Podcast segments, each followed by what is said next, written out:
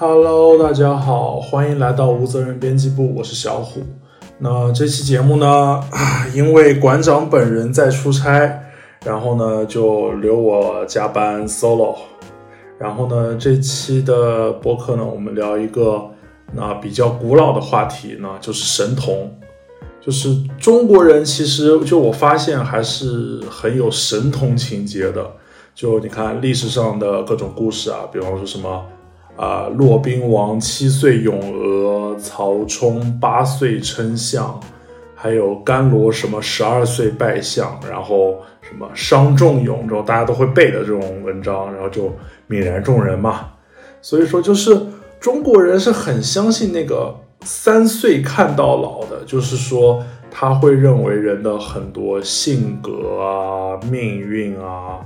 就是从小孩的时候就已经开始就已经注定了，所以在中国，就是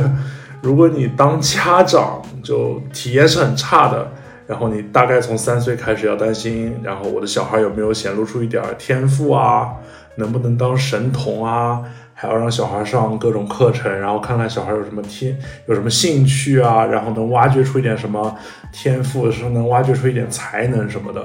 就所以说，就是说，大家为什么要鸡娃？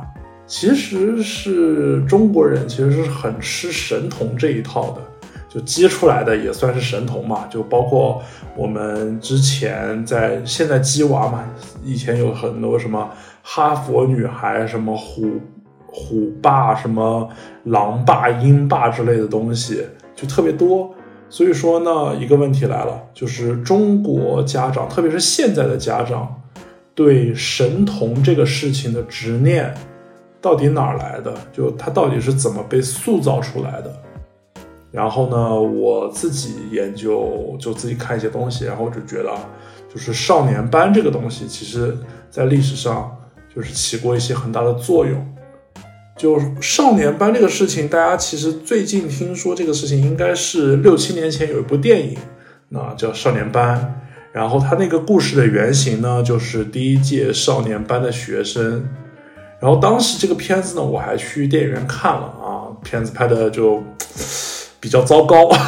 啊，不客气的说，确实很烂，但是那个就是 S.H.E 的唱那个主题歌嘛，就是什么你曾是少年，就还挺好听的，然后。回头可以拿来当那个节目的这个片尾音乐啊，就是少年班这个东西，就它其实是一个从大概就是从一九七八年开始，然后就是从中国科学技术大学就中科大开展的一项特别的教育制度，它指的是高等学校招收十五岁以下的智力超常少年组成的大学生班级。然后就为什么会有一个这样的一个特殊的班级呢？就是我们可以就是回到当时的大教育的那个大背景看一下，因为呢，就当时中国呢是刚刚结束了十年动荡啊，就大家知道，就十年动荡里面，高等教育就被冲击的很惨。从一九六六年到一九七零年这几年间，中国的高校是完全没有招生的。然后，一九七零年之后是开始招收工农兵大学生，但是招工农兵大学生呢，它就有个问题，它的招生过程是走的是群众推荐加一个领导领导批准的方式，就他没有对学习成绩的要求，然后教学过程中其实也是不注重学术能力的，因为学生其实没有任何基础，你也不可能就是按照学术能力去。评判或者去再怎么进行更深层次的大学教育，就完全没有办法执行嘛。所以说，就在十年动荡期间里面，形成了一个比较严重的这个人才断层的状况。然后呢，粉碎四人帮以后啊，咱们小平同志他就出来抓科教工作。一九七七年呢，是恢复了高考，然后呢。后来就是呃，决定召开中全国科学大会，然后呢，当时全国的各地群众也是踊跃向国家科委还有中科院写信提建议，然后献成果，然后推荐人才，就那个时候，很多人是会直直接给一些国家领导人、一些高层去写信，去推荐一些人的。当时呢，也提拔了很多啊，没有什么背景，但是其实学术能力很强，可能通过自学，可能通过其他方式，嗯，成长起来的人。然后呢，这个时候呢，我们故事的主角就登场了啊，就是一九七七年，这个江西冶金学院的老师倪林。给当时的国务院副总理方毅写了一封信，这个信的内容呢，就是他推荐江西赣州八中的一个天才少年，叫宁博。这个天才少年只有十三岁啊。他在在这个信里面呢，就倪老师也是 列举了宁波在什么理解力、记忆力、医学、天文、围棋、诗词，就各方面的这个天才表现。然后当时方毅呢，其实是主抓就是科教工作这块。那他读完信，然后就批示中科院下属的中科大，那你们派点人去考察一下这个天才少年。如果属实呢是个神童，那就破格进入录取进入中科大。那如果不是呢，就没有下文了。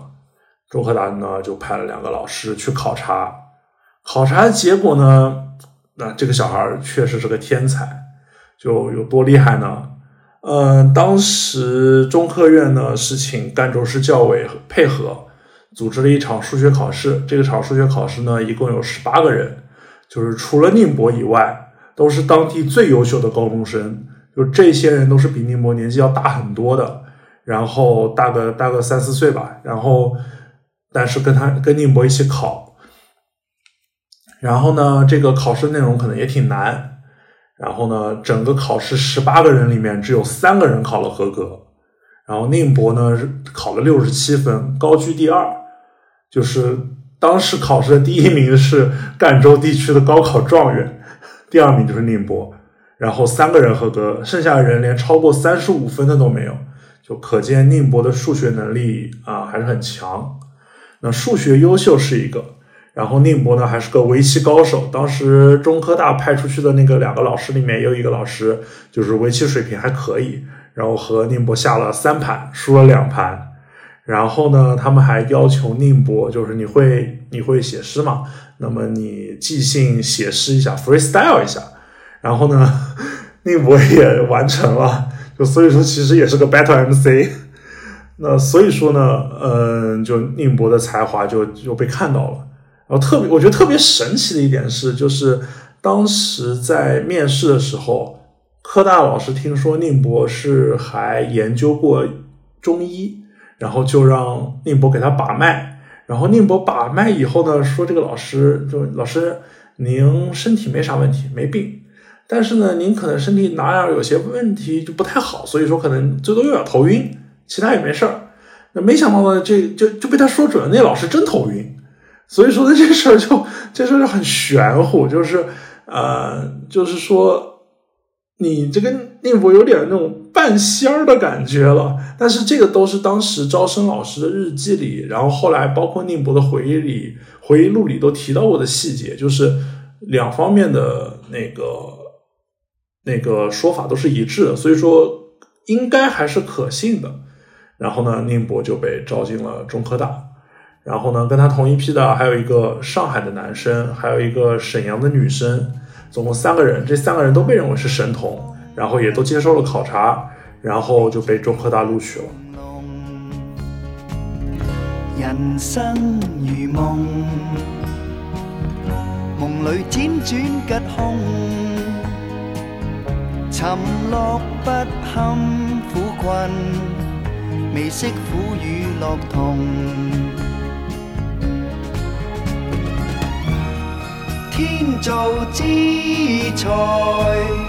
皆有其用。振翅高飞，无需在梦中。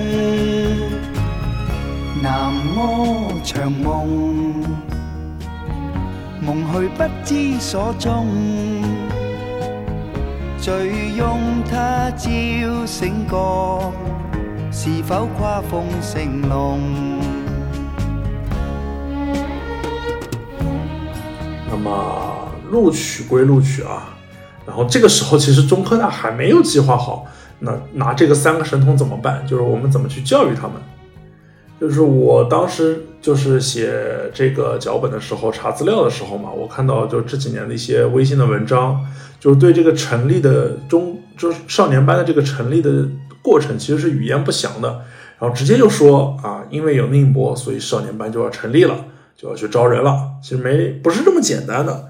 就是少年班这个设想，其实最早是追溯到一九七四年，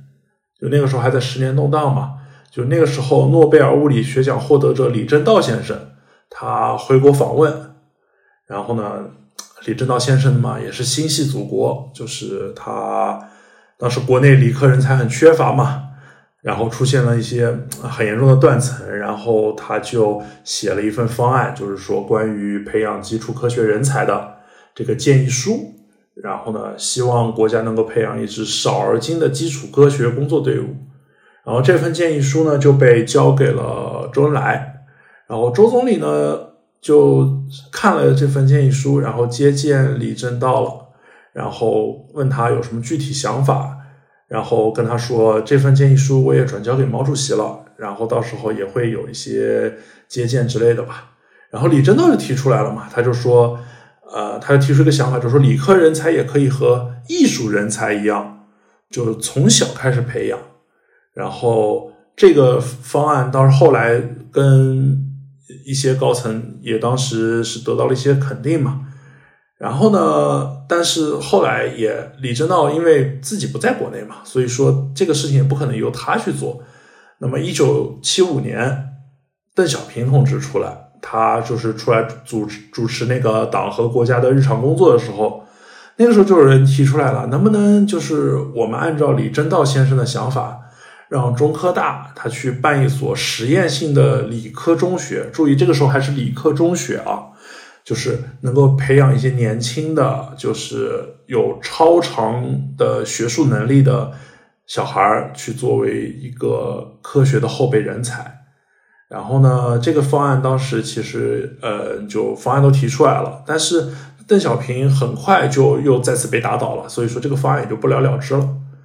那到了一九七七年，就宁波这批神童他们又被招进中科大的时候。然后呢，这个理科中学的方案呢又被拿出来了。不过呢，就就这到这个阶段呢，就是已经他就改了，他就不是说我单独成立一个中学，还是说我能不能做成一个中科大里面的预科班的形式？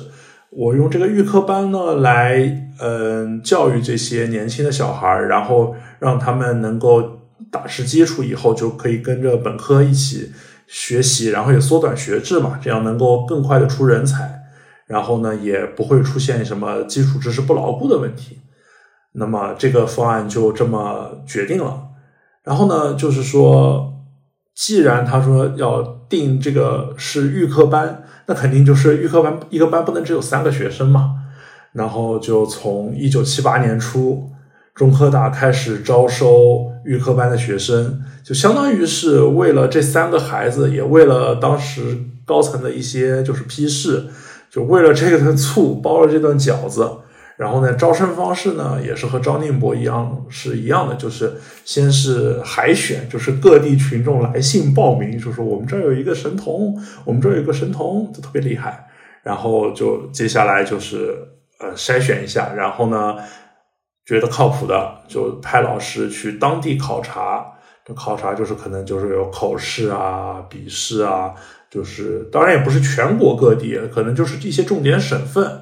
然后呢，到了一九七八年三月，就是经过一番严格的审查，最后招到了二十一名学生，就是最后这个预科班就正式开学了。那这个预科班呢，当时就是总共二十一个人嘛，一共是十七个男生，四个女生，年纪最小的只有十一岁，最大的十六岁。然后有两个人是只有小学学历，就是只上过小学，可能小学还没毕业。然后呢，一开始就他们就管这个预科班叫小孩班，后来呢，慢慢慢慢叫，觉得小孩班不正式了，后来就他们就开始叫少年班，然后慢慢少年班这个名字就被定下来了。然后呢，少年班这一届里面，呢肯定我们提到最有名的那就是宁波了。就宁波这个学学生有多神奇，就我们前面讲了一些，但其实还有更多的，因为就关于当时宁波的报道其实是铺天盖地，所以有很多很玄乎的细节，就是包括什么两岁半能背诵三十多首毛主席的诗词。然后三岁的时候就能数一百个数，然后四岁的时候就学会了四百个汉字，五岁的时候开始上学了，就比别人比比我们现在这这代都要早。然后六岁的时候，这个神奇啊，他开始学中医学概论，然后开始使用中草药，然后到了八岁，他开始下围棋，然后就并且还能拿到一些成绩。所以说，就是我们看到，就是关于宁波的这些传言啊，就是说有一些还是蛮厉害的，但有一些呢，其实就是你会觉得，嗯，跟现在的那种鸡娃比起来，就是也不过如此，就什么三岁数数啊，四岁识字啊，现在就是放什么海淀啊，或者上海的徐汇啊，这都就鸡娃圣地都是常对这鸡娃圣地都是常规操作嘛，就是就四十年前大家对神童想象还是挺贫乏的啊。就什么现在都是什么小孩上小学之前，那起码是要掌握两种语言，或者说是小孩四岁，你单词汇量两千个，在美国够了，那在海淀肯定是不够的。就所以说，宁波这个水平就要放到徐汇，那可能也就是中上。但是呢，上了少年班以后呢，宁波就成了就是媒体关注的中心嘛。那为什么要关注宁波呢？原因很简单，就是他是相当于他身上有点清点的味道嘛。就是他是少年班最早录取的学生，然后其实年纪也是比较年轻的一个。更重要的是呢，他就是当时是国务院副总理方毅的亲自点名去考察的小孩，就他有这么一个光环在。然后其实当入学以后，第二年方毅其实又亲自接见了一次宁波，宁波，然后跟他下了两盘围棋，然后这两盘围棋呢，宁波都赢了，就双杀。就更这这这这就更厉害了！你你下围棋，一个年纪轻轻的十四岁的小孩下赢了国务院副总理，而且方毅其实自己是围棋水平属于不错的。我当时查了一些资料，说方毅水平围棋水平还可以。所以说呢，就是这就很很很不得了嘛。所以当时媒体又是铺天盖地的报道，然后呢，当时的报道里面就会配图嘛，就是他和方毅副总理下围棋的照片。嗯，然后呢，媒体就开始各种报道，然后媒体那越报道，那这个宁波本人的故事就越传奇，那越传奇呢就越被报道，最后呢，他就变成了一个一代神童。然后呢，而且而且当时的报道我看了一些，嗯，就是就是七十年代那些报道，我觉得很多媒体其实那个时候其实也不像现在很多写什么。呃，非虚构啊，写人物报道，他们会用那种比较冷静、克制的笔触写一个人。那个时候的报道其实是蛮热情的，就是甚至会有一些比较吹捧的造神的方式去写。就是当时有一篇影响很大的文章嘛，叫就叫宁波，是人民教育杂志出呃那个写的一篇长篇报告文学。我当时看了一下，呃，好几页啊，十几二十页吧，反正特别长。然后写的怎么说？写的不行，但是就是写法看起来有点肉麻。我这边我读一小段，大家大家听一下啊。一九七七年十二月初，宁博以万分喜悦的心情参加了高等学校招生考试。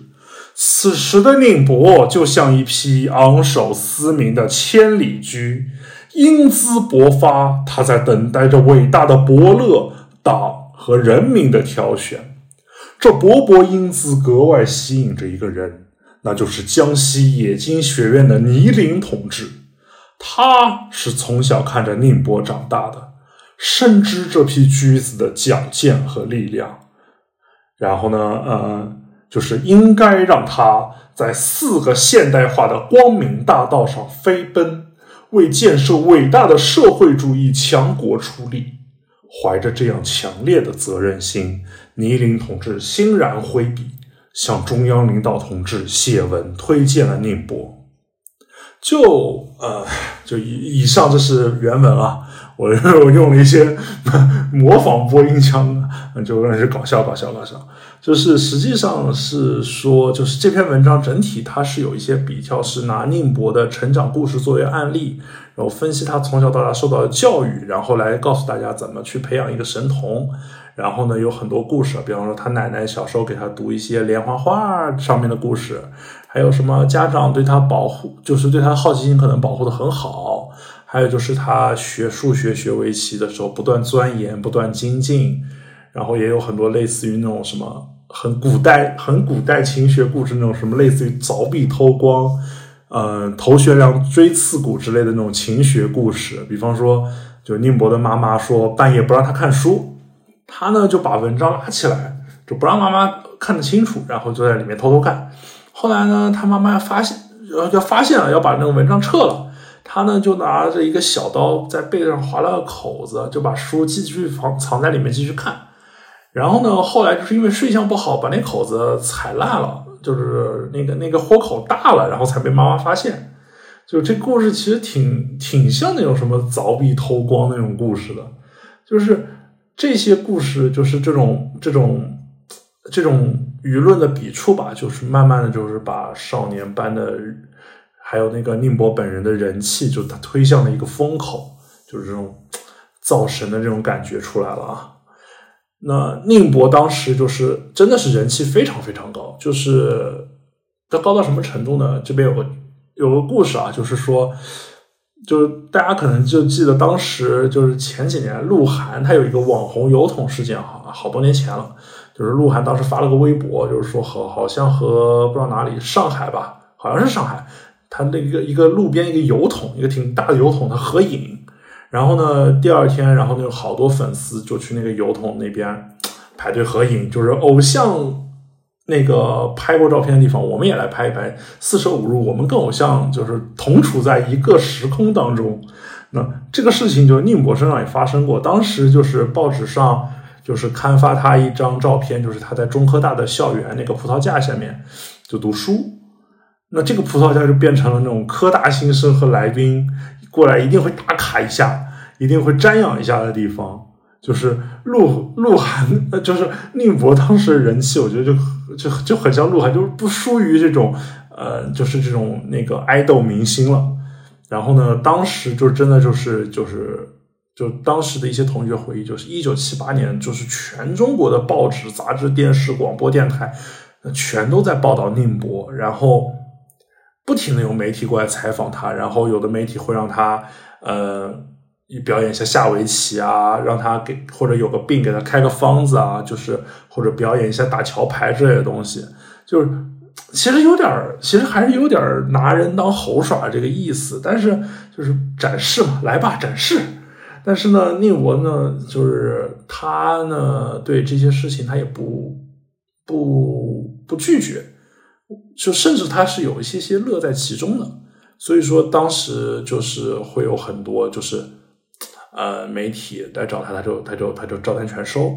然后呢，当时还有很多人就是会给宁波去写信，比方说有些中学生同龄人啊，受到了宁波的嗯一些激励，然后就写给他写信，说你激励了我，或者上上门像讨像写信讨教一些宁波一些呃。就学习的方法论，然后呢，宁波也也也会看这些信。当时呢，那有一些同学就回忆说是，就宁波写信，就是别人也中科大就少年班第一届少年班也不是没有别的那个特别有名的小孩，但是别的小孩顶多也一次也就收个十来封、二十来封。然后宁波的每次就收这个信啊，他都是要用麻袋装的，就可见这个人气是断层 C 位啊，就是就是人气非常高。然后那个时候呢，就是学校都愁，就是说，哎，就学校都愁，就是说，哎呀，你们这样子，就是媒体这么报道，这是捧杀，对少年班的学生不好，然后其实对本科生也不好。你们媒体天天过来打扰我们学校的学生教学，那我们本科生、正常大学生也也不好好，也没办法静下心来读书了。然后呢，那个时候就想办法推推掉一些媒体报道，但是实际上。就是对他们来说，其实也也不可能全部都推掉嘛，他只能控制一些嗯来校采访人数，然后保证嗯不要干扰学生学习，但实际上是保证不了的，因为有很多媒体其实是真的就是很大牌媒体，像新华社啊、人民日报，就都是过来密集采访过中呃中科大的少年班的，还有包括像是中央电影中央新闻电影制片厂，他们是专门给那个少年班拍摄过那种纪录片的，然后所以说就对于嗯对于宁博和他的同学来说，他们那个时候是非常高密度的暴露在媒体的曝光之下的。那就当然那个时候外界对于少年班的关注其实是可以理解的，就是这里就是我提供不一个背景信息啊，就是一九七八年就是三月十八日，就那个时候就是刚好是卡在呃少年班已经完成招生准备开学的时候。然后那那三月十八号呢，就是那一届召开了一个中国科学大会，全国科学大会。然后会上当时就是也算是一次就是历史性的会议吧，就提出了很多很重要的口号，比方说现代化的关键是科学技术现代化，还有定性知识分子是工人阶级的一部分啊，这个是很重要的。还有就是定义科学技术也是一种生产力。然后当时中科院院长那郭沫若他就发表了一个书面讲话，就科就是这个讲话名字叫《科学的春天》。就当时“科学的春天”这个说法，在科教领域是被频繁提起的。然后呢，这个中科大就是选拔少年班、选拔神童的这些事情，就其实就很能体现出这种“科学的春天”的这个感觉，就是大家刚走出十年浩劫，百废待兴，所以说大家也需要一些那个科学的发展、神童的故事来振奋人心。然后媒体爱报道，大众也爱看，所以说这个事情就是外界的关注就是挡都挡不住。然后呢，但你也不能说这些关注全都是负面的，它至少起到了一个作用，就是说如果没有这些关注，少年班它未必能够继续办下去。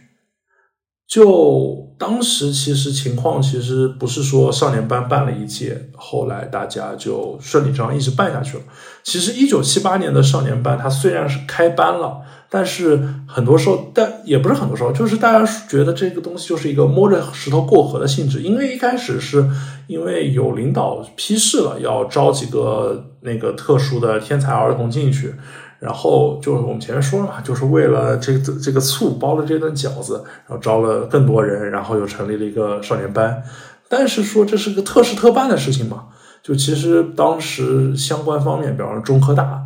啊，还有上上是就是他所属的中科院，还有管教育的教育部，其实大家都没有想好这个事情呢，接下来要怎么办。然后呢，当时是提出了三个方案。中科大内部提出三个方案，一个是就是按照呃七八届的少年班的状态，我们继续办，一年一年办下去，每年都招一些呃年轻的小孩过来，优秀的小孩过来读书。那比方学制一年，然后上完以后就跟本科一起上课了。还有一个方法呢，就是说我们不办少年班了，我们办一个学制两年的理科中学，就是独立出来办一个理科中学。招一些专门专精理科的一些苗子去那边培养，呃，还有一个方案，那就是不办了。就反正这次就是领导的批示，我们办一届，那就是接下来不办就不办了。因为办这个少年班，其实对于中科大内部来说，其实是压力挺大的，因为你。招生啊，上课都是独立的，他工作量，他额外的工作量、额外成本其实挺大的。因为中科大本身也是有就是自己的一个本科教育的，所以说当时中科大内部很多老师其实倾向于不办了。那另外呢，国务院这边其实是一个不置可否的态度，就是说你办，就是看你们办的好不好，你办的好就继续办，办不好就算了。当时呢，方毅副总理就是后来也。指示过中科院，他说我要了解一下少年班的情况，然后他当时说了一句，就是办得好继续办，办不好那就不要再招生了。所以说，其实可以看得出来，就是国务院这边呢，其实也是不是力主要继续办的，其实说的是他们也是一个看情况的一个态度。然后教育部呢，在这个事情上呢，基本没有发生，因为就是理论上来说，就是教育部和中科院是平级的，都是正部级单位嘛。然后中科大是中科院的直属院校，就这个事情就是是兄弟平级部门的直属院校，你。教育部很多时候其实就是一方面是不方便插嘴，另外一方面是很多人是认为教育部在这件事情上就没有发生，其实也是包容中科大少年班，它做一个试验田，那你能够试一下这种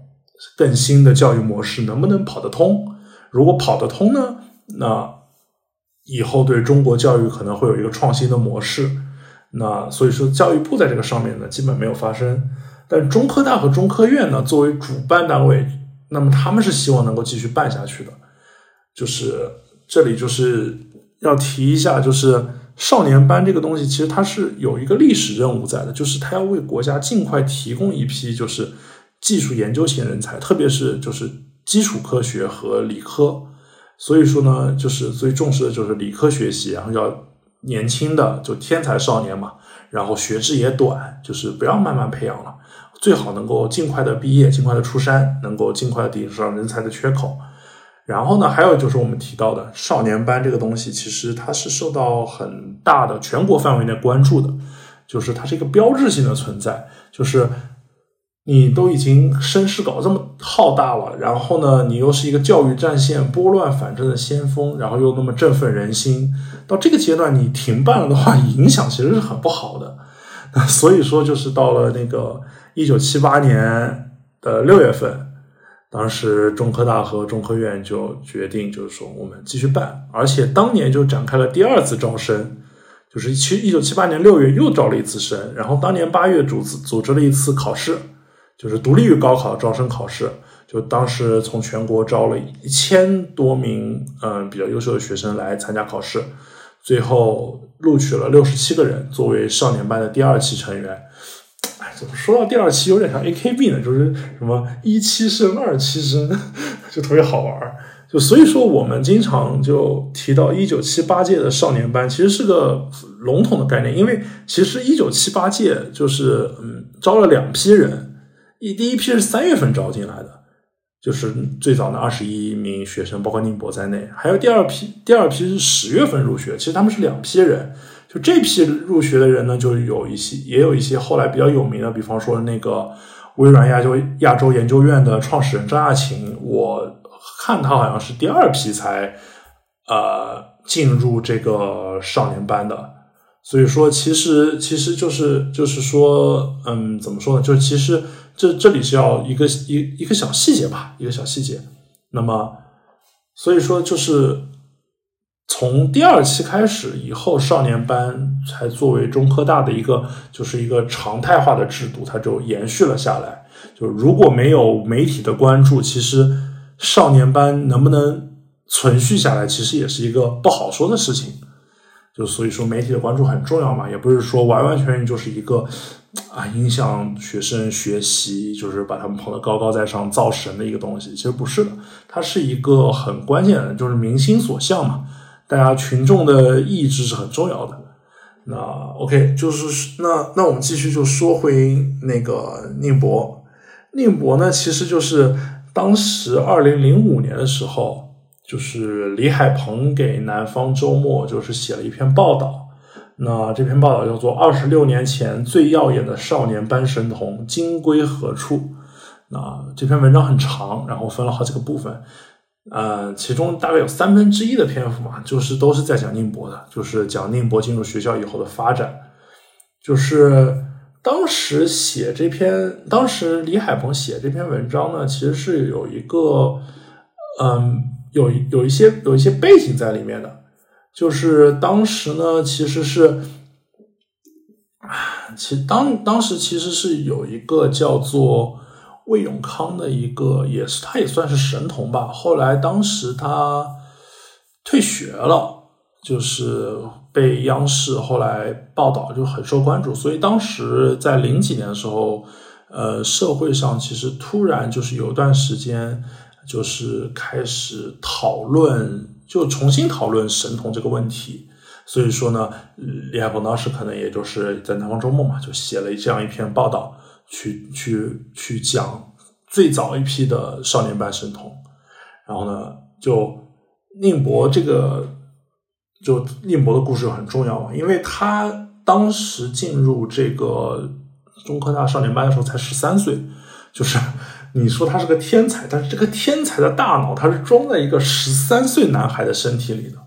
就十三岁的小孩，那他虽然是个天才，他也会要做十三岁小孩子该做的事情，就是他也是一个孩子，那那孩子会做什么呢？比方说十三岁。啊，有个特征就是你会早恋，你肯定青春期嘛。我记得我当时第一次有什么，就是有就就有喜欢的，就是班里有喜欢女孩子，可能也就是差不多这个时候，可能呃六年级啊或者初一啊这个这个阶段，就是开始就是会有这种关于这种啊就是早恋的这种思维开始诞生了。就宁博，他其实是那种。他就是虽然是个天才，但其实他的那性格是很充满浪漫色彩的。就是我们现在说他，他有点恋爱脑，你知道吧？就是他他的性格里面，他是他是那种文艺青年，他热爱诗歌。当时学校里有诗歌社团，他也加入了。然后呢，他兴趣很广泛，他也喜欢天文啊，喜欢桥牌啊，然后他喜欢很多很多东西。然后呢，最重要一点，他。就是宁博是一个很早熟的学生，他就是早恋倾向很严重。然后呢，但是你想想看，他那个时候是八十年代的大学，他一个十三岁的男孩子就根本没有机会早恋，因为才十三岁。同样的，你你还没发育呢，就同样是学校里的女生都是已经是十七八岁了，那那就是根本不可能跟你产生什么关联，对吧？然后又不是现在什么大家都喜欢什么什么这个弟弟那个弟弟的，就是姐弟恋嘛，就就不是现在那个时候，哎女生肯定都是呃希望找一个就是至少年纪上比较大的，这是一个传统的观念嘛。所以说，所以说宁波其实他这种早恋倾向是不可能有机会找到出口的。还有就是宁波就是就是。中科大嘛，十一比一的男女比例，这个东西，就女生本来就不多，那还要去，嗯，就是还你还是个只是个十三岁的小孩，你根本不可能有机会找到一些找到女朋友或者怎么样谈个恋爱什么的，不根本不可能。当时那部电影就是少年班那部电影，他花了很多篇幅去讲那个。那些少年班那个那个那些人物的青春萌动啊，对于性啊，对于爱情的想法，我觉得这个思考其实是这个观察角度其实是对的，只是影片拍的不好。但是实际上，确实像宁波这样子，他确实是会有这样的一个呃一些想法，一些年轻的青春期的冲动了。那那肯定也不止宁波，因为当时。呃，招进少年班的人，那些学生其实比宁波年纪大的，就是大十四十五岁的，那大有人在。所以说，那肯定也也跟宁波一样，也会有这种青春期的那种问题。所以说，呃，这个事情就对他来说很很很对，对这些少年班的小孩来说，都其实是蛮没有没没啥办法的。然后呢，当时学校里的同学，他们都会觉得宁波就是。自尊心很强，但是呢也很自卑。那明显看得出就是对女孩子有兴趣，那人也很绅士。但是你说一个十三岁的小孩有什么男性魅力呢？肯定就是就是谈不上的。然后呢，还有一个问题就是，除了早恋倾向的问题，还有就是宁波的成绩的问题。不是说宁波成绩不好啊，他就是不匹配。因为少年班这个东西，它有是一个。它是一个有带有计划性质的东西，就是它是预科嘛，就是你进来先学，先上一年课，上完一年课的时候，就是你上第一届上上完一年课以后，你就可以选一个科系的方向，然后就跟着本科生一起去学习上课了。宁波自己呢，他最感兴趣就是方向其实是天文学，那但是呢，中科大少年班根本没有给他这个选项。那就你想想看，天文学其实是，呃，你说是理科吧，它是理科，但是它不是那种就是直接对生产力负责的那种理科，就是它没有办法直接转转化成就是需要的那种啊，就是呃生产力式的人才。那宁波就说：“那没意思，没意思，我要去别的学校。”那他就希望就是去南京大学去。那个时候南京大学有天文学嘛，他就去，他就写了份申请，让自己的那个班主任交上去，说是想去南京大学。然后得到回复也很 很苦口婆心啊，就是说啊，我们学校很重视你啊，就是把你招进少年班，就是为了专门培养你。你呢是一个懂事的乖孩子，然后你呢又是全国少年儿童的榜样，你要听话。那这个事情很难办了，拿这种东西大这种大棒来压一个小孩呢那我也不可能拒绝，我也不可能闹，那我就能只能答应。然后当时那个教务处长就就是跟他说嘛，那你既来之则安之嘛，那就直接驳回了。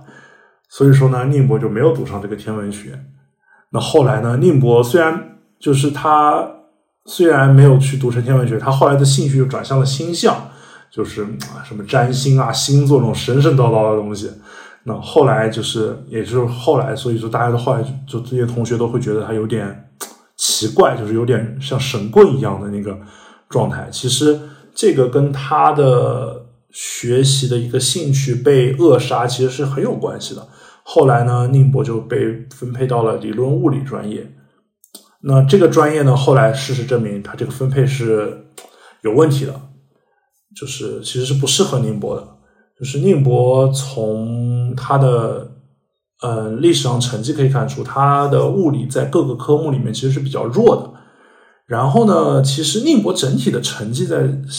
在这个少年班里都不算特别好，就是少年班的同学们入学之前都是天之骄子。但是呢，进入少年班以后，你就会发现人和人之间差距比人和狗之间差距还大。就是清华学生经常说的，就是人和进了这种清华之后，才才发现人和人的差距比人和狗之间的差距都大。那这少年班就肯定更是这样子了。然后呢，你又是一个大家都是很聪明的人，然后呢，内部大家又有竞争，然后学习压力又很大，因为你要在一年时间内打好至少高中、初中所有的基础，那压力很大。然后。又还小嘛，又还小孩子又还小嘛，他们没有办法平和的去看待这些就是那种差距啊，所以很多人其实当时会出现一些心理问题，什么沮丧啊，然后排斥合作啊这些东西的。宁波呢，他自己在班里成绩不算好，那也不是最差的，但也算不到最好。当时呢，中科大给中科院还有安徽省委提交了一份就是关于第一期少年班的情况报告。里面呢有一份成绩表，然后给学生分了档次，什么优良、合格、不合格。宁波的自己的评，宁波评分只有良好，就是其实不是不是最优秀的。所以所以说呢，就就其实其实，但他在这个班里是公认的是比较聪明，然后也是在班里最有名的嘛。但是当时其实就有朋友，嗯，就是也就是同当时同班同学说，就宁波其实已经不太行了，就是。进入这个班级以后，其实明显就不是不是最好的那个了。所以说，然后然后又被选进这种物理、理论物理这种专业，就其实就很很对他来说其实很艰难的嘛。所以说，就是后来就是可以看到，就是说他的生活啊、他的情感啊、他的学业啊，其实宁波都是有一种被压压抑了天性的感觉。后来呢，他就回忆这个事情嘛，他当时说了这么一段话，就是说。在很多场合，人们要求我七步成诗。那个时候，我只是一个不谙世事的小孩，长期接受的教育又都是顺从、克己复礼，所以呢，痛苦充溢着我的内心。那些年，我就是在压抑自己的个性中度过的。神童剥夺了许多我应该享有的生活的和娱乐的权利。就他那个时候，后来他他回想这个事情，他就是说神神童这个帽子压在他身上其实是有点重的。那其实当时和宁波一起的同一批的神童，其实也不止他这一个。当时还有一个比较有名的叫谢彦波，呃，他和宁波一样，也是被很多人关注，当然关注度没有宁波那么高。但宁波毕竟是当时的中国第一神童嘛。但是谢彦波比较特殊的是，他是那一届中科大少年班里面年纪最小的一个小孩儿就是他入学的时候，他只有十一岁，就小学五年级。然后呢就那个时候，因为是个小孩嘛，就是入学的时候就没有自理能力，就是当时安排了一个同学，就是能够帮着照顾他。就是你，你平常就是有事儿没事儿，你看着他，别让他 万一万一照顾照顾不好自己，出了什么事儿那就不好了。然后当时的班主任，他们班主任老师还要帮这些年纪小的学生，就是理发啊、缝衣服啊、泡牛奶啊，其实就是半个生活半半个就是生生活的那个呃监护人的这个角色。然后呢，谢彦波就是很年轻啊，真的很年轻，他。他你看，十一岁进的进进的中中科大，他就是入学的时候，他是滚着那个铁环，就是当时很流行一个游戏滚铁环嘛，就滚着铁环进的校门，然后就上了本科以后，就是是大学生了，然后戴戴个红领巾，就是少先队大学生，就想想就很就很神奇啊。然后呢，但是谢彦波他自己就是他在学业上呢，其实比宁波要顺利很多。就是他是也是被分配到了理论物理专业，但是他的天赋点其实就在理论物理专业。就是谢彦波其实是一个怎么说呢？他是一个学术上的天才。就是当时有很多报道啊，就是说谢彦波的一个家境就是什么，他从小就是那种说话就是语言能能力很弱。然后也是比较孤僻、比较自闭的，就是很多人说他就是有人说他是阿斯伯格症嘛，但是实际上就是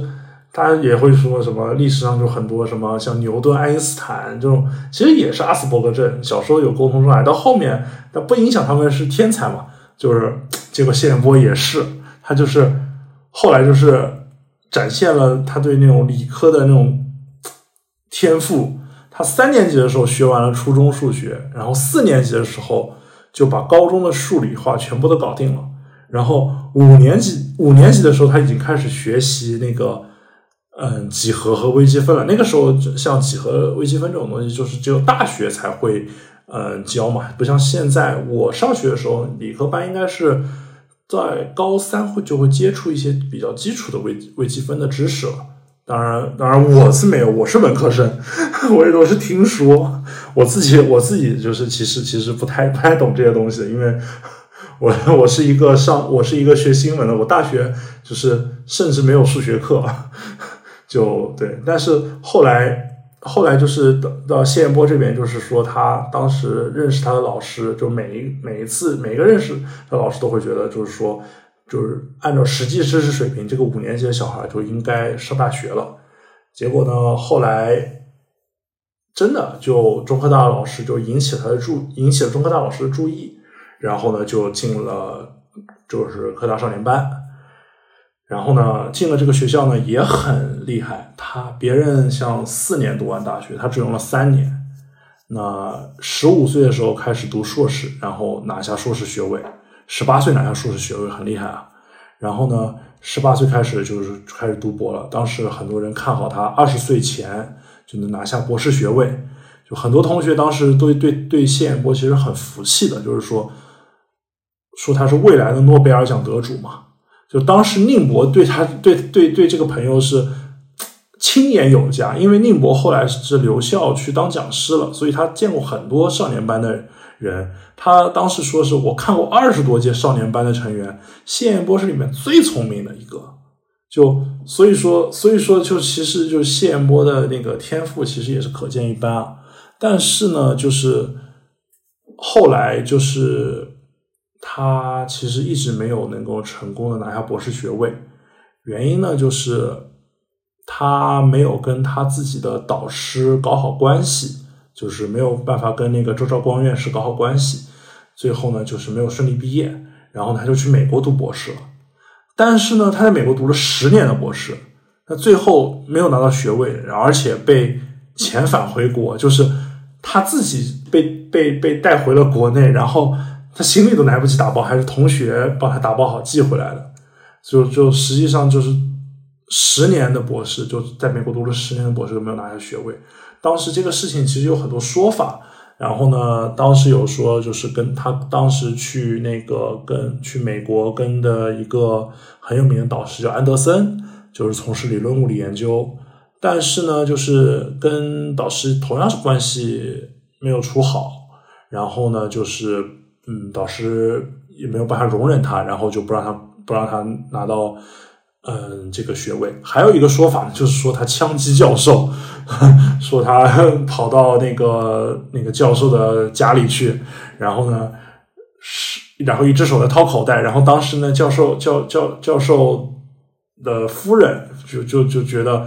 很害怕，就以为他在掏枪，然后呢。就就就赶紧让他让他让他找找人过来，让他把他带走。最后呢，就他就只能回国了。然后呢，后来，嗯，谢彦波又有一个同学，当时叫后来后来是那个中科大的信息技术学院的副院长王勇教授。他当时嗯说另一个说法是，他一开始去美国本来可以拿下那个博士学位的。不是论文都写好了，后来因为安德森要他转投到他门下，然后呢，他就不要这个博士学位了，然后就一心转投到安德森门下。然后呢，一开始，然后就就去普林斯顿嘛。然后一开始读书也读的特别好，但是呢，最后写写论文的时候呢，呃，论文跟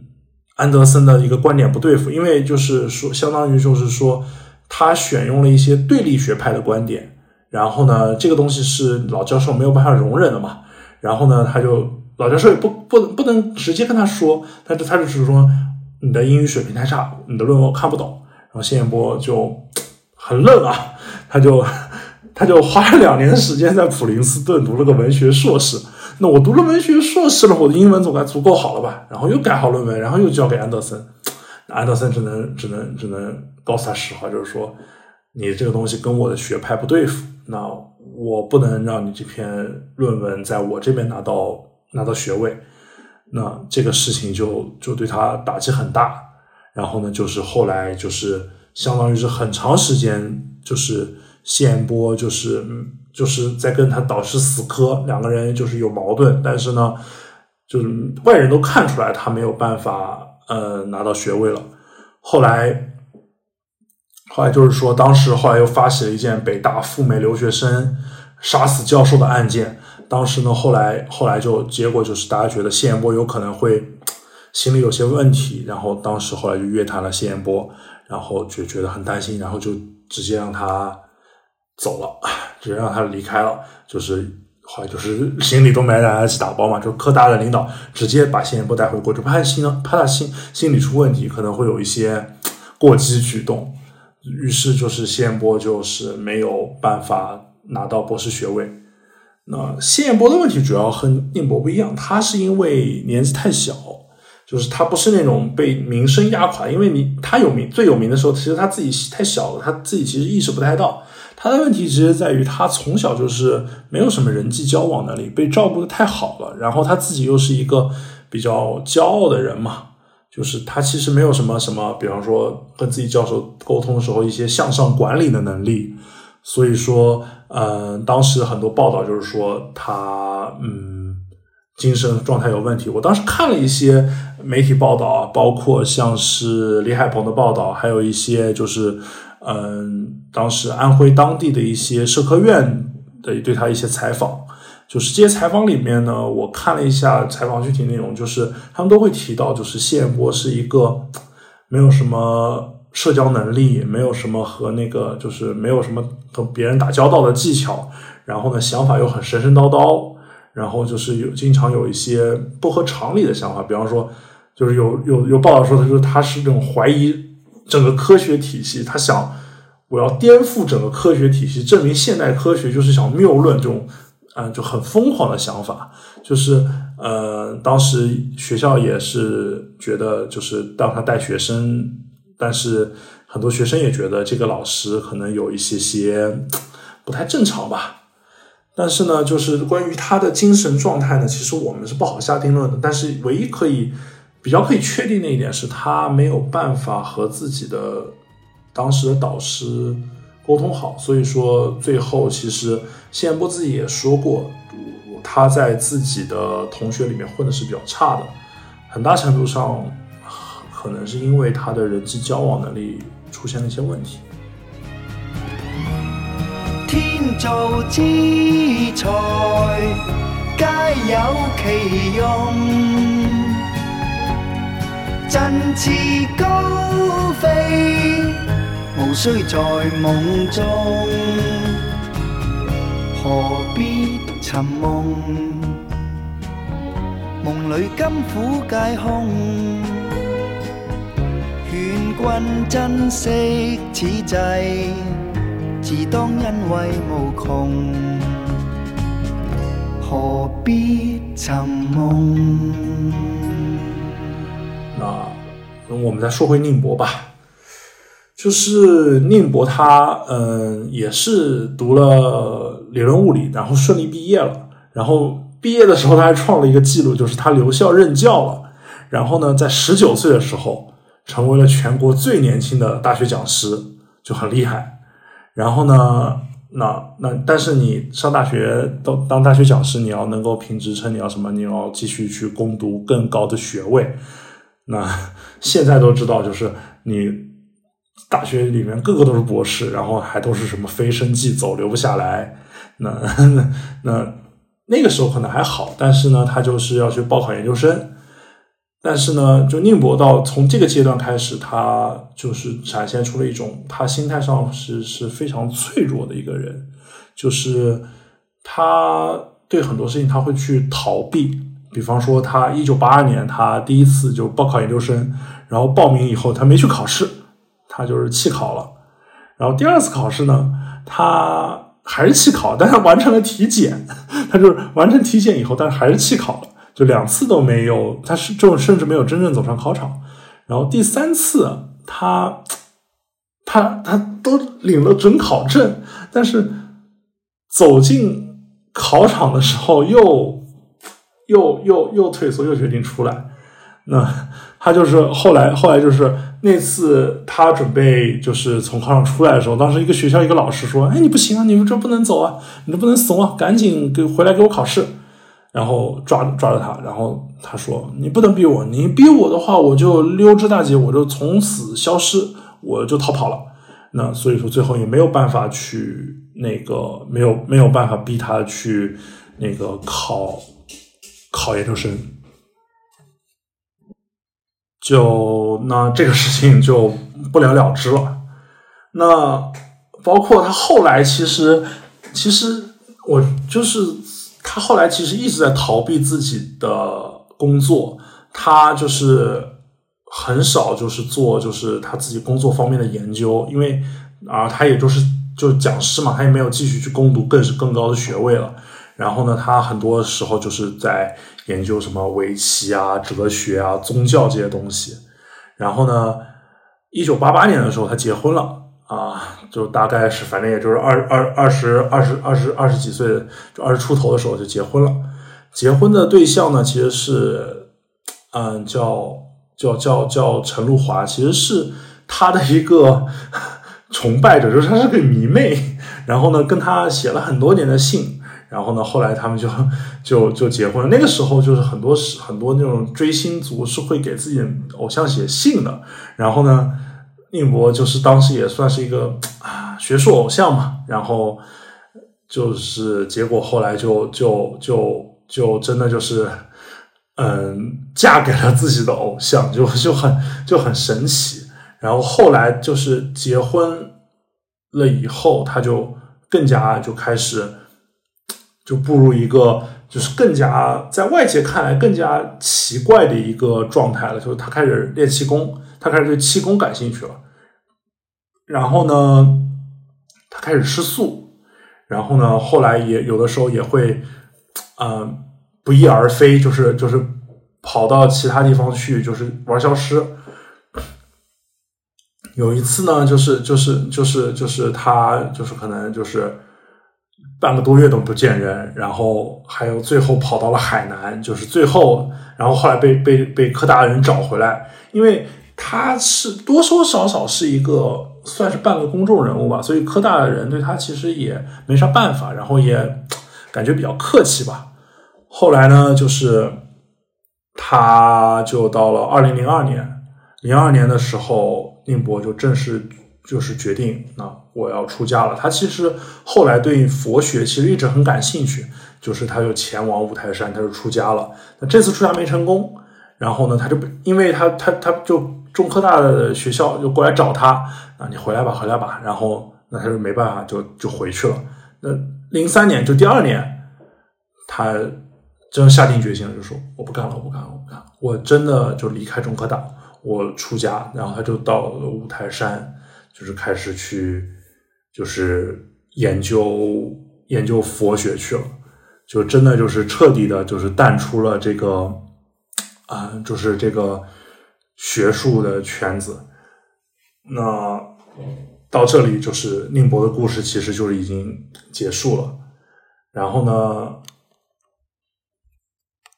对，到这里就他的故事结束了。后面就是很多时候就是就是大家就就是。很多时候就是媒体也找不到他，然后呢，他就就是到处可能是游学，就是跟人家什么传授佛法，去讲一些课之类的东西，但是也没有怎么在在公众露面了。就是一九九八年的时候，当时那个中央电视台拍《实话实说》，当时有一次就是那个话题是探讨神童教育，然后呢，呃。当时宁波也去参加这个录制，然后录制的时候，其实他当时就是对这个在节目上对这个神童教育其实有过很多很多的批判，然后就情绪非常激烈。但是，然后周围的观众好像都嘲笑他这个人是神神叨叨。但是很当时那个其实很多人都已经不知道这个人是谁了。这这个到了九十年代，其实也没什么人知道他就是当年的中国的第一神童了。就这个故事其实还挺，怎么说呢？唉，挺挺令人唏嘘的吧。就就后来，嗯，从中科大这个这是少年班，其实后来一直就办下去了。就是中科大一九七八年办了这个少年班，然后到了一九八五年，就是教育部决定。在北大、清华，然后等，然后西安交大，这是后来有十三所中全国重点院校，然后就是扩大办少年班。然后呢，其实后来就是说，这个，哎，怎么说呢？就是这是其实是就是当国家特殊时期，就是因为缺人才嘛，你需要大干快上，你需要就是对一些有特殊能力的学学生。给一些特殊待遇，所以说也都是一种变相的补救吧。但是后来呢，就是对中科大少年班的这个诟病其实也不少。然后这些诟病呢，主要集中在三个点：一个是说，哎，你中科大的少年班，包括你其他少年班，你们都没有出现什么特别厉害的那种大师级的人物啊，就是。嗯，像是那种，因为中科大少年班到现在其实也是已经经历了有个七八年，到到现在也也是也是四十年了，就四十多年了。这个事情就是，其实像宁博这一代的学生，其实都年算年龄，其实都是我们的父辈了，就六十六十六十岁了都。所以说呢，其实没有没有出现过一没有出现顶级的那种科学的大师。这对于这种，嗯，少年班这种以培养基础科学人才、这种基础科学大师为目的的这种，嗯，这种教育方式来说，其实是没有完完全全达成他的创立的目标的。还有一个诟病就是我们说的，就是，呃。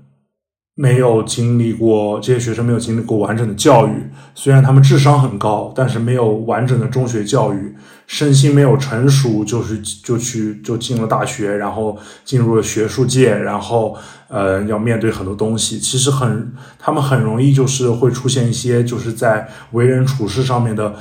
嗯不正常或者为人处事上面的缺失。这个不只是我们提到的一些案，这这两两个案例，其实。嗯，媒体有也有报道过，就是中科大的嗯学生很多，普遍他们都会认为自己在呃为人处事方面其实是有一点缺失的。还有最最最大的一个问题就是他们的心理问题是很严重的，就是因为他们入学早嘛，比常规大学生可能要小个四到五岁，就是社会给你们的任务是你们已经成年了，给你们身份你们是成年，但但实际上他们还是孩子，这种状态就特别容易导致他们那种。他们的人格会有一些分裂啊，或者性格会有一些内向啊、偏执、焦虑之类的。就是当时有一些学者对少年班的学生，就是他们进行过一些心态的调查，结果后来发现，嗯，也是很正常的一个情况，就是他们的人生观其实并不是很成熟。那那那当然是肯定了，他们 这些这些这些学生呢，肯定没有没有经过。就是没有长到该长的年纪就就去读了大学，那肯定是比普通大学生要不成熟的。所以说呢，这三个点，你说他是少年班的问题，他是这种神童教育的问题，那那肯定是问题。但是呢，他。是一种必然，就是说你在办这个教育之前，你就其实就完完全全可以想见，它可能出现一些失败，可能会出现一些，呃，教育上的缺失。这个事情其嗯，这个事情其实就是一种你在补课，就是中国的人才断档、缺失补课时候出现的一些必然的问题。那真正的问题其实是。神童教育它本身的存在，我们去怎么去理解神童这个事情？因为在呃中科大少年班之后，中国的社会其实又出现过很多不同形态的神童，呃，比方说像是呃大概在零几年年的时候有一本书嘛，就是哈佛女孩刘亦婷嘛，她就是告诉你的观念就是。我也可以人造神童，就是嗯，就是那种，就是说，我的人生可以复制。我的小孩儿达到了好几个美国顶级学校的 offer，最后我去了哈佛，你也可以做到。然后它里面提供的那种育儿观其实是蛮变态的，还有那种什么为了培养小孩的意志，让小孩徒手握着冰块，这手都冻紫了，就是为了培养他的意志力。然后就是有一些很变态的一些。呃，教育方法吧，但是呢，有段时间这本书就是被奉奉为奉为神明，就这本书当时当时是号称是正版就卖了两千万两百万本。那盗版肯定是那个时候盗版猖獗了，肯定不计其数了。就很多很多很多人可能家里都家里都小时候教父母都读过，然后可能拿这种东西来教育教育小孩，希望把你也培养成一个神童。因为刘亦婷可能年纪就比我们稍比我稍微应该稍微大一些，但是嗯，那正好嘛，他的故事拿来教育更年轻的我们嘛。所以说，其实其实这个时候就出现了一种我的。我的我的那种我的成功可以复制的这种就是人造神童的一个状态，然后呢，后来又出现了就是像是我们所说的那种海淀什么鸡娃什么什么昌是是不是不是昌平还是哪什么家长，就是说送小孩去上国际学校这种，然后去拼学区房，然后让他们就是拼那个拼补习班，就是这种很鸡娃式的教育，当时也是。就是大概在一几年的时候流传一时嘛，就是说什么海淀的学生就是四岁两百个单词的词汇量，海淀的学生够了呃不够，海淀学生是不够的。但是如果你是外国人呢，那你就很多了。就这种很夸张的段子，其实都是一种我就是中国人对这种就是要赢在起跑线上的执念。所以说，嗯，相比之下。少年班这个东西，其实它虽然也是人造神童，就是机制化的，就是创造神童的产物，但相比来说，它还算是正常的了。而且实际上，少年班最后其实也是为国国家、为这个社会提供了很多一批人才，包括像是我们前面提到张亚勤，还有那个中科大的那个。大师讲席教授就是伯明翰大学计算机学院的首席教授姚鑫，他们其实都是呃少年班走出来的非常优秀的人。少年班其实走出了很多很优秀的天才少年，但是一个很大的问题是，像宁博、像呃宪波他们这些最有名的、呃最炙手可热的天才少年，其实相当于是给这些。没有那么有名的呃这些同学挡了枪，相当于是媒体的火力都集中在了他们的身上，那些很多问题都集中出现在他们身上，于是他们变成了一个媒体层面的保护伞。相相反之下，被保护的很好的低调那些学生，最后普遍就是取得了一些不错的成就。包括有些入学时间相对比较正常的，可能十四、十五岁入少年班的，可能就比像谢彦波这种十一岁就去读少年班的，要后来发展要相对正常一些。所以说，神童这个东西就是最后，就如果要总结一点的话，我觉得神童这个东西其实是小孩儿在替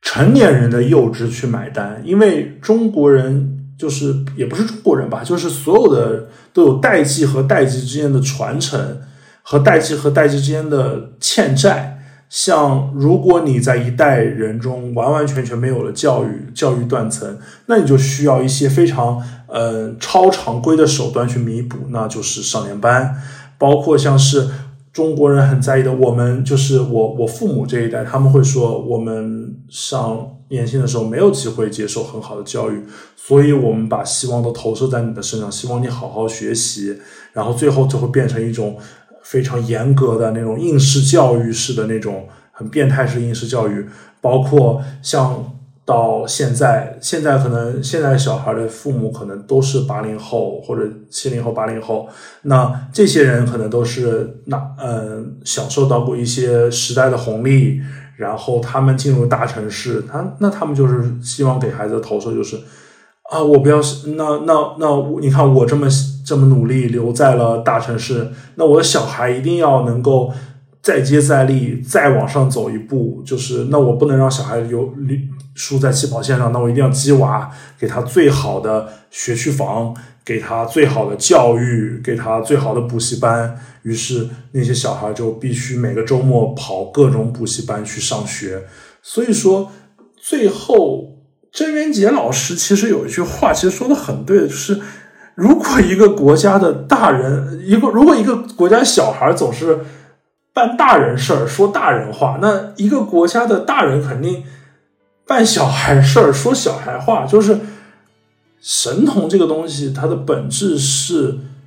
不是说小孩有多神，而是说大人出于自己的需要去构建出一个神童的神话，去制造一些本来不应该在这个年纪拥有成熟度的一些小孩，他过早的成熟，其实是为了补偿大人的。一些遗憾、一些心结、一些缺失，这个东西其实对小孩来说公平吗？我觉得不公平，因为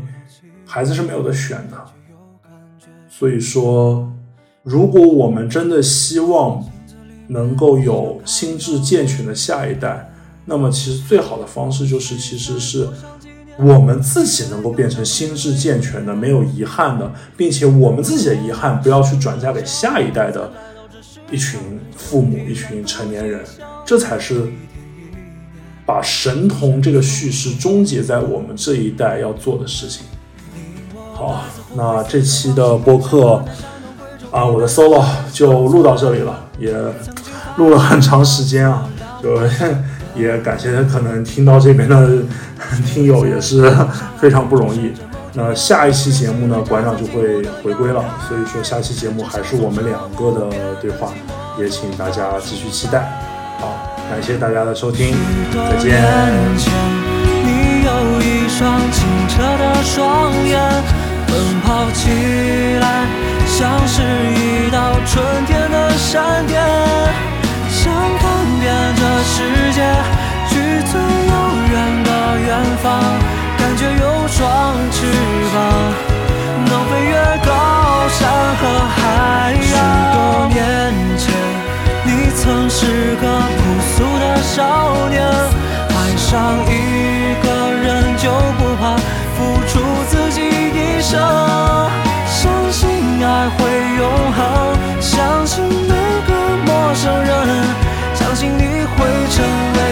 想成为的人。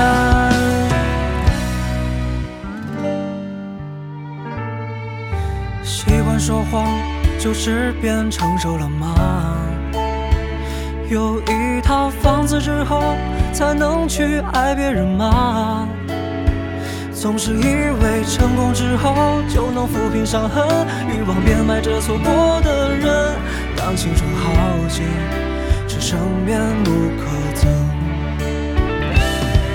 我来自湖北、四川、广西、宁夏、河南、山东、贵州、云南的小镇乡村，曾经发誓要做了不起的人。却在北京、上海、广州、深圳某天夜半忽然醒来，像被命运叫醒了。他说你不能就这样过完一生。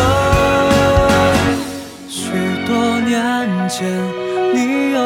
双清澈的双眼，奔跑起来像是一道春天的闪电，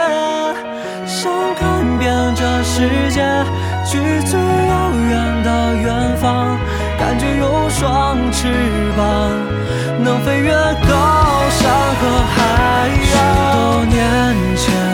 我曾是个朴素的少年，爱上一就不怕付出自己一生。相信爱会永恒相信每个陌生人当我和世界初相见。当我曾经是少年。